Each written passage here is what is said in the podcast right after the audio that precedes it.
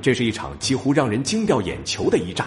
志愿军的三十九军在打云山时，对着城里的南义师一阵暴揍后，突然发现对手竟然是蓝眼睛、高鼻梁的西方人，这让抓俘虏的小战士惊慌失措，马上叫来连长审问后才得知，原来对手竟然是号称未尝一败的美骑兵一师，难怪火力这么强悍。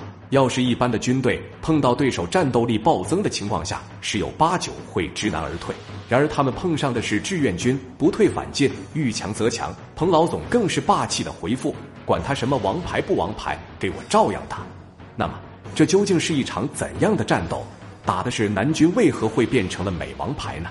美骑兵一师又是一支怎样的军队？究竟有何来头呢？今天就让我们一起去云山看看。中美两大王牌的首次交锋到底有多震撼吧？制作视频不容易，您的支持是我们的最大动力，请长按点赞并关注支持下。我在这里先谢谢各位朋友了。前面我们讲到，四十军在温井三战三捷，成功吊打南八师，取得了首战的胜利。下一个战略目标就是云山。云山是半岛北部的一座小城。其地理位置相当特殊，刚好处于联合国军西线军团美第八集团军战线的中间。只要抢下了这里，就像是在敌军的阵营中插入了一颗钉子，不仅令其首尾不能相顾，同时还能变成自己后勤中转站，战略意义十分重大。更为难得的是，这一地区易守难攻，此时还是战斗力低下的南军防守，战机难得，拿下云山的重任落在志愿军三十九军的身上。三十九军的前身是红二十五军，一支相当传奇的军队。当年长征时，红二十五军可是孤军北上，出发时仅有两千九百人，当到达目的地后，竟然神奇的变成了三千四百人。在这么恶劣的条件下，还能做到不减反升，堪称是军事史上的一个奇迹。到了抗日战争，改编为八路军幺五五师三四四旅，打过多场大仗硬仗，一度让日军闻风丧胆。解放战争时期，更是东北野战军威震天下的三只虎之一。从东北的松花江一路打到了广西的镇南关，歼敌近二十万，先后参加过三下江南、四保临江、血战四平等大战，是一支当之无愧的大王牌。此时接到进攻云山的任务后，很快就展开了行动。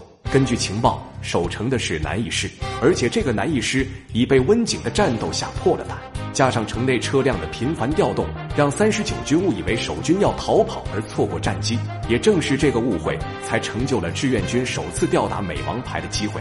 三十九军三个师全体出动，以幺幺五师从西侧穿插至云山的南面，抢占云山守军撤退的必经之地朱仁桥，负责阻敌增援的任务。幺幺六师的三个团分多路，同时向云山城发起进攻，歼灭城内守军。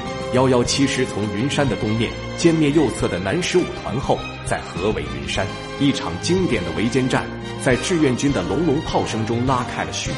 随着战士们的一阵激烈冲锋，云山城外围的守军瞬间就被打得落花流水。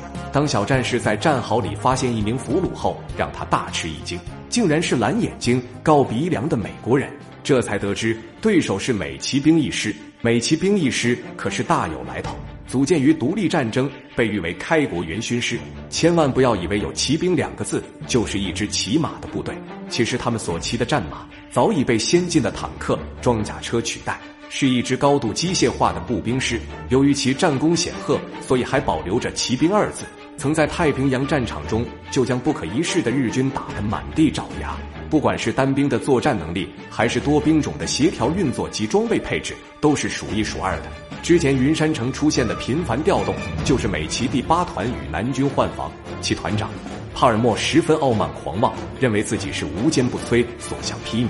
就连南一师师长白善业善意的提醒他注意后方的退路朱人桥时，竟然还不屑一顾的说：“骑兵一师从来不考虑退路。”然而，他们真的能横扫千军吗？在志愿军的面前，他们又是如何折戟沉沙，被打到番号都取消了的呢？请看下集《云山之战二》，打的就是王牌。